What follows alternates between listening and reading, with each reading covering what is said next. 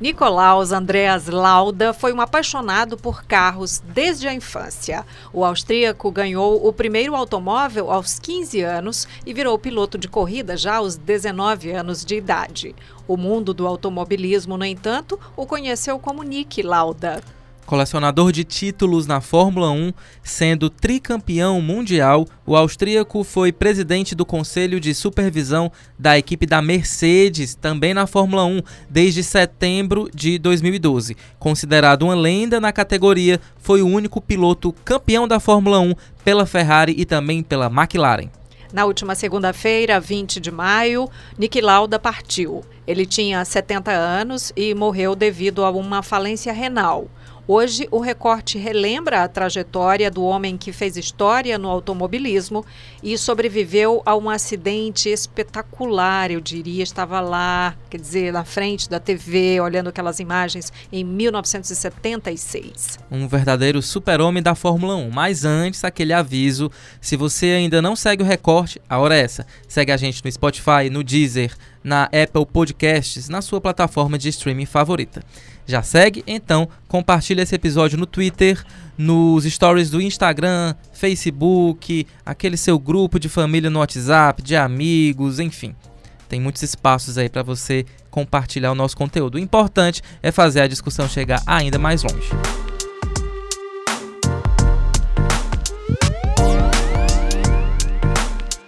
Vamos começar.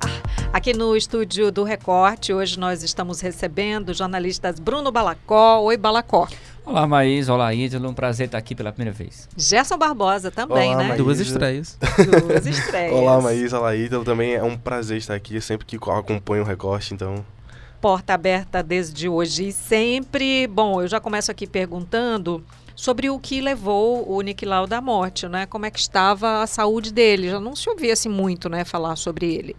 Ele estava bem, é, digamos assim, afastado do mundo da Fórmula 1, apesar de ser uma figura que nunca se desligou completamente, desde o seu tempo de piloto até os últimos dias de vida. Mas ele, ele teve um problema grave de saúde em agosto do ano passado, né? Teve que passar por um transplante de pulmão, né? Claro que isso ainda é resquício, né? Sequela do grave acidente que ele teve em 76, né? Ele inalou muita fumaça, desde então passou a ter sérios problemas, tanto renais quanto pulmonares, né? Ele teve, Maísa, também problema. É, transplante de rim ao longo da vida. Inclusive, uma das. A última companheira de vida dele, inclusive, doou um rim para ele em 2005, né? Fez essa. É, esse, esse, processo e ele vinha sofrendo muito com isso. Ele sempre tinha a saúde fragilizada. Ele, inclusive, vinha de um processo de recuperação muito positivo depois desse transplante de pulmão chegou a voltar a tentar, voltar a trabalhar, mas depois desses primeiros três meses ele agravou bastante a saúde dele e estava mais ou menos um mês hospitalizado em estado grave até que chegou essa notícia no início da semana, né, de que ele não resistiu. Uma pena, né, só apenas 70 anos de vida, né, uhum. poderia ter vivido muito mais, mas eu acho que o jornal Povo quando ilustrou, inclusive com o companheiro Gerson Barbosa que está aqui do lado da manchete é, do caderno de esportes dessa quinta-feira, que de fato foi um super-homem que, que driblou, a, é, driblou a morte, né? Uhum. Porque de fato ele teve essa segunda chance e resistiu por muito tempo, né? De 76 até 2019, né? Mais de 40 anos aí é, nativa. Uma pena a partida do Nick Lauda. Agora falando um pouquinho de história, é, como foi que o Nick Lauda entrou no automobilismo? Como foi esse começo? A gente falou agora há pouco, né, que ele comprou um carro, ganhou um carro aos 15 anos, mas o que vem depois? Então, é, ele ganhou um carro aos 15 anos e de fato ele era rico. É, a família dele tinha uma condição financeira, principalmente por conta do avô, que tinha vários negócios lá em Viena. E a família queria que ele continuasse é, com os negócios da família, que ele levasse para frente. Mas ele não, ele tinha essa paixão pelo automobilismo, ele não teve o apoio da família. E isso, inclusive, é, obrigou ele a pedir um, um, empréstimo. Ele largou tudo em casa, teve uma briga com os familiares, é, pai e avô. E aí ele pediu um empréstimo no banco para poder pagar a sua entrada numa equipe de Fórmula 2. Isso ele já tinha passado por outras categorias de turismo, enfim, categorias de base que a gente costuma chamar. E aí ele pagou para entrar numa equipe que era boa de Fórmula 2 e Fórmula 3, que era a March. E aí depois ele acabou indo para a Fórmula 1 também através da March. E isso, essa briga que ele teve com os pais, acabou meio que é, ele nunca mais falou com a família dele. Ele nunca mais falou com a família dele por conta disso. Ele era uma pessoa muito, digamos, orgulhosa. Ela era uma pessoa que tinha pensamentos muito, for muito fortes. E, enfim, é, ele entrou na Fórmula 1 com a, com a March, também teve que pedir um empréstimo de novo para entrar em outra equipe, porque ele viu que a March, a March de fato ficava ali embaixo, eram as últimas posições. E aí ele pediu um outro empréstimo para entrar na BRM, a BRM, que era uma equipe intermediária, conseguia dar uns pódios ali para ele, umas pole positions de vez em quando, que é quando ele classifica em primeiro, né? Ele começa a corrida em primeiro. E conseguia algumas coisas, mas ainda não era suficiente para ganhar o título. E aí o companheiro de equipe dele, nessa equipe BRM, ele foi para Ferrari, ele era um, piloto muito bom, ele foi para a Ferrari e aí a Ferrari, que já tinha interesse com o Nick Lauda, é, acabou ouvindo maravilhas sobre ele com relação a esse cara, que é o Clay Regazzoni. E aí, enfim, a Ferrari pagou ele para ele pagar todas essas dívidas que ele tinha que ele não tinha pago. E aí o resto foi história. Foi campeão pela Ferrari duas vezes. E como é que, como, na verdade, quando ele se tornou essa figura vitoriosa, né, que tem, que é a marca dele, são, são três, né? Três títulos mundiais. Ele é tri, tricampeão mundial, né? E agora, o que, que vocês é, trariam, assim, como passagens mais marcantes da trajetória dele? Olha, sem dúvida nenhuma, o, o grande ano da, da, carreira do Nick Lauda foi 76, mas o que é mais interessante falar do que Nick foi justamente o ano, o ano do, do acidente, acidente né? né? Agora, o que é mais interessante da história do Nick Lauda, se a gente puder resumir resumir é o fato de que mesmo depois do acidente, ele lutou até a última corrida uhum. para ser campeão mundial em 76, que não conseguiu por um ponto e por uma questão de e ele se pres, ele se preservou para a última corrida que estava chovendo, ele optou por não ir e o Hunt, que é o rival dele, o James Hunt, venceu por um ponto. O legal foi que ele foi campeão no ano seguinte. Ou seja, mesmo depois de um acidente que quase tirou a vida dele e que ele retornou às pistas seis semanas depois, depois de, uma, de ficar entre a vida e a morte. O que é impressionante. O que é incrível, né? Uhum. Ele conseguiu, mesmo depois desse acidente, ser campeão mundial mais duas vezes porque ele foi campeão mundial em 75, é, em 76 foi vice, em 77 foi campeão e nos anos 80, depois de uma pausa na carreira, que ele teve um período lá que ele cuidou apenas dos negócios, ele tinha uma companhia aérea, ele voltou nos anos 80 e foi campeão mundial mais uma vez. Isso é que é inacreditável. Andreas Nicolaus Lauda, austríaco, 35 anos, Nick Lauda, 24 vitórias, Nelson Piquet o cumprimenta, passa a seu lado. Nick Lauda recebe a bandeirada em segundo. Nick Lauda é tricampeão mundial de Fórmula 1.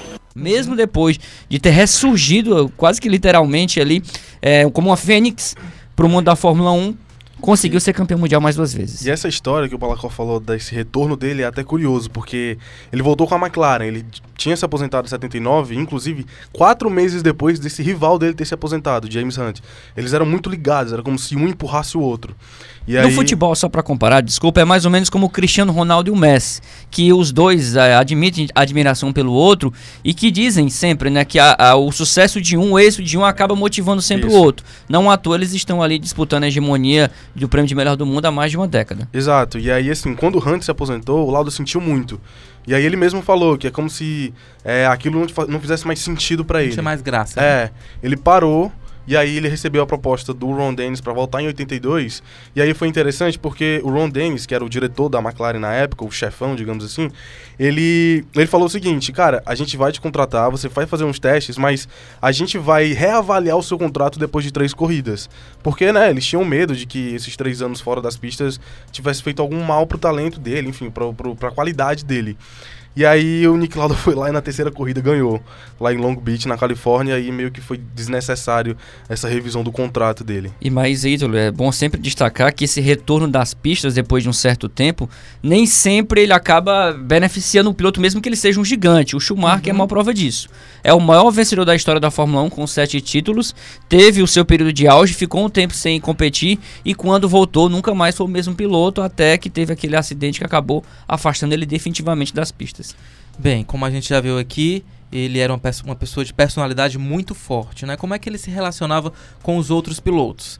Sabemos que na temporada de 1976 ficou evidente uma certa rivalidade, como a gente já falou aqui, com o inglês James Hunt, inclusive em um episódio no circuito aqui de Interlagos. É, todo piloto ele tem de Fórmula 1, ele tem essa obsessão, assim, a, por ser o mais veloz, e isso acaba fazendo com que seja uma, um tipo de esporte que a competitividade esteja no mais alto nível. É só lembrar a, de Senna, Senna, e Alan Prost. Senna e Alan Prost é, um, é, talvez a maior rivalidade de todos os tempos, Sim. né? Por- pela, Até pela forma como foi mediatizada. E entre essas rivalidades, a gente pode colocar tranquilamente entre as três maiores, James Hunt e o Nick Lauda. Os dois em 76 foi uma coisa fora de série. E o, o Nick Lauda, ao longo da trajetória dele, teve casos de, de- de inúmeras brigas, discussões, mas também de, de- de reconciliações e de algumas amizades que ele fez. Inclusive, ele tem uma relação muito particular, muito peculiar com os três brasileiros que foram campeões mundiais, né? Ele disputou dois títulos mundiais com o Emerson Fittipaldi, nosso primeiro campeão, e teve uma rivalidade, um entreveiro com o Ayrton Senna que depois se transformou em amizade. Eles depois se entenderam. Mesmo caso do Prost e do Senna. Foram rivais por muito tempo, brigaram publicamente, mas depois terminaram a Ele vida foi- como amigos. Ele foi companheiro de equipe do Nelson Piquet e eles não Exatamente. se davam bem justamente pela essa questão da, da personalidade. Ele era o Nick Lauda, ele era conhecido muito por ser sincero. É, ele até tem os repórteres falam muito assim: "Ah, o que que você acha de fulano?" Ele dava a resposta dele na lata e o cara achava ruim, o repórter achava ruim. Ah, mas por que você acha isso do cara? Ele, ele respondia: "Cara, você pediu pra eu ser sincero." Então eu tô sendo sincero. Ele não tinha isso. Então ele não tinha, ele não tinha assessoria, ele não tinha pessoas pra falar por ele, ele dava entrevista, falava palavrão. Ele era uma personalidade muito forte. E só completando sobre a relação com os três brasileiros, você falou do Nelson Piquet, que eles foram companheiros de equipes, mas talvez dos três brasileiros tenha sido que ele teve maior grau de amizade. Eles de fato foram muito amigos, apesar de um período em que eles se desentendiam. Mas com o Nelson Piquet, por ter sido companheiro de equipe, eles tiveram um vínculo mais forte. E teve um- tem uma história, rapidinho aqui, você falaram do Senna. Tem uma história curiosa dele com o Senna, que no primeiro ano do Senna na Fórmula 1, eles estavam num treino e o Senna meio que fechou o Lauda. O Lauda vinha numa corrida, uma volta rápida, e o Senna fechou, né?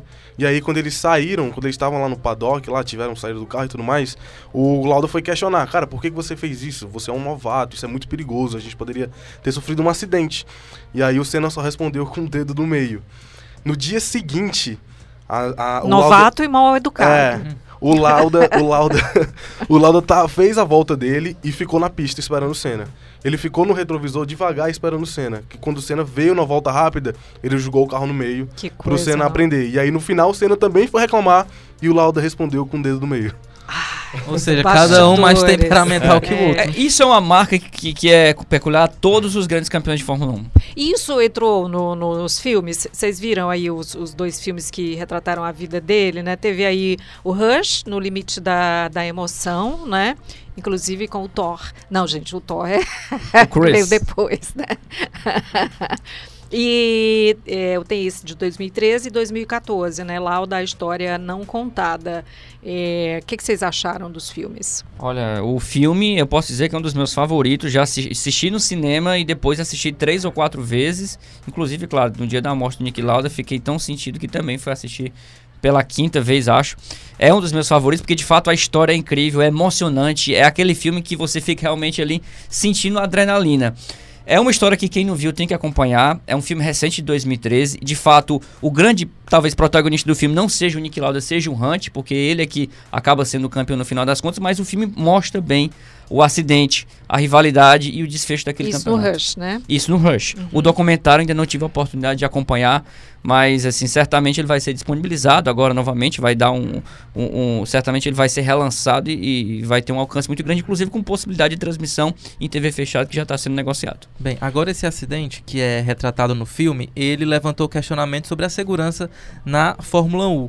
Isso influenciou de alguma forma uma mobilização dele, Nick Lauda, por mais segurança? O Nick Lauda, ele já tinha essa mobilização antes do acidente. Inclusive, aquela corrida que ele já considerava como o pior traçado da Fórmula 1 e de fato era, Era o depois circuito de Nürburgring É. na Alemanha. Na né? Alemanha. o antigo Aliás, antes de traçado. continuar, conta aí como é que foi esse acidente. Porque eu, eu comecei dizendo que eu estava lá na frente da TV vendo isso. Desculpa, só eu vi isso aqui. Quando aconteceu de fato, né? E como é que foi exatamente? Relembrem Então, aí. Naquela corrida, ele já tava, como o Balacol bem já pontuou, naquela rivalidade com James Hunt. E aí os dois começaram a corrida com pneus errados. Eles estavam com pneu de chuva, tava chovendo de fato, tava uma, uma- mas a, a chuva ela tava parando. Alguns pilotos entraram com pneu de é, pneu de tempo seco. E o pneu de tempo, de tempo chuvoso, ele é muito lento. Porque de fato ele é mais duro, ele é mais Adere duro. mais. Isso, que é pra Uhum. exatamente o carro não sair, não escorregar. E aí, é, ele, ele, o, tanto ele quanto o Hunt começaram com os pneus errados. Eles andaram acho que umas duas, três voltas com esse pneu e estavam sendo ultrapassados por todo mundo. E aí, por todos os outros pilotos que estavam com pneus de tempo seco. Ele parou E aí, enfim, naquela época não era o, o pit stop que é de hoje, que os caras trocam pneu em dois segundos. Naquela época demorava 10, 15 segundos para trocarem, porque era um pneu de cada vez. E aí, ele, pra compensar todo esse tempo perdido, ele tava como um louco na pista, porque o Hunt já tava muito mais na frente. O Hunt parou primeiro, e aí ele tava muito mais na frente ele precisava alcançar. E aí, no meio dessa volta, é, de meio da- de uma volta, se não me engano, da volta 19, eu não me lembro, ele perdeu o controle do carro na curva Berkwerk, e o carro bateu lá, enfim, se in- incendiou, e ele... Não conseguiram tirar ele logo de cara, e aí ele teve todos esses problemas que resultaram 43 anos depois na morte dele, né? Bem, e o Nick Lauda nem sempre foi piloto, né? Houve aí um, um vai e volta para as pistas, para o automobilismo. Como é que foi esse movimento? Então, é, ele quando ele parou, em, no- em 85, quando ele notou que ele não ia conseguir mais lutar, tanto com o Prost e depois alguns anos com o Senna, é, ele se dedicou à- à empresa aérea que ele tinha, né, a Lauda Air, é, acabou tendo inclusive um acidente lá que matou algumas pessoas, ele se sentiu culpado e tudo mais. E aí, anos depois, é, ele já foi conselheiro tanto da Jaguar quanto da Ferrari. Mas o sucesso de fato veio acontecer agora, em 2010, quando ele chegou lá na Mercedes, que, é, que foi quando a Mercedes surgiu na Fórmula 1 de novo, compraram lá uma equipe, entrou na Fórmula 1, ele foi convidado, mas ele de fato começou a participar em 2012. E aí, é, enfim, ele foi fundamental como conselheiro nesse período, porque hoje a Mercedes vem de cinco títulos seguidos de campeonatos de equipes e de e individuais. Com o Hamilton, né? Sucesso. Isso. E a McLaren lá embaixo, né? Coitada. Isso. Ou seja, deixou um legado, né, gente? Um belo legado, né? Acho que é uma das lendas, sem dúvida nenhuma. E no meu ranking, pelo menos entre os seis maiores pilotos de todos os tempos da Fórmula 1. Sem dúvida, o Lauda, é, no, meu, no meu ranking de pilotos favoritos, ele é o terceiro. Ele só tá atrás do Senna e do Vettel. O Vettel porque eu vi o Vettel, né? Os outros dois eu não consegui ver. Mas, de fato, eu vou até mais além. Eu coloco top 4 o Lauda da história Mas, da Fórmula 1. a- atrás de Ma- Michael Schumacher. É, porque Sim. tem, Então, tem, o Schumacher tem é o Schumacher, Schumacher, o próprio Hamilton já vem construindo um legado. Temos o Fangio, É. que foi pentacampeão mundial, né? O O, segundo maior era campeão o da ídolo história. do Senna. É o Schumacher ídolo do Senna. É, é incontestável. Ele é o melhor e maior. Não É, tem como... E você tem nessa, na minha lista disputar. também entraria o Alan Prost, né? Porque também foi outro grande campeão mundial e que protagonizou várias disputas de título. E que de, de qualquer forma a gente se acostumou a colocar ele mais na sombra do Senna, né? Mas Na ele teve um rivalidade brilho a gente próprio. Nós do lado do brasileiros. É, nós mas ele teve, brasileiros. ele teve né? um brilho próprio e uma carreira longa na Fórmula 1. Uhum. Muito bem, muito obrigada por reavivarem aqui a história do Nick Lauda pra gente. É, e só pra destacar que o, o, o Lauda, ele- entre outros legados, ele é o único piloto até hoje que foi campeão nessas duas principais companhias, a McLaren e a Ferrari. Daí pra você São ver um duas feito que maiores. até hoje ninguém Uhum. conseguiu. Uhum. É isso aí. Vamos acompanhar, inclusive, como a gente já destacou aqui, tem filme, tem documentário, tem muitas Tem- é uma dica excelente. assistir. Acho que esse filme você consegue fácil aí eh, nos mecanismos de on demand na internet. O filme é sensacional, vale muito assistir. É isso. Muito obrigado, Jess. Obrigado, Balacó. Esse foi o Recorte episódio 76. A gente volta amanhã. Tchau. Roteiro e produção: Ana Ruth Ramires e Rubens Rodrigues. Edição, publicação e produção: Bruno Melgácio. Áudio: André Silvestre. Coordenação de produção: Chico Marinho. Estratégia digital: João Vitor Duma.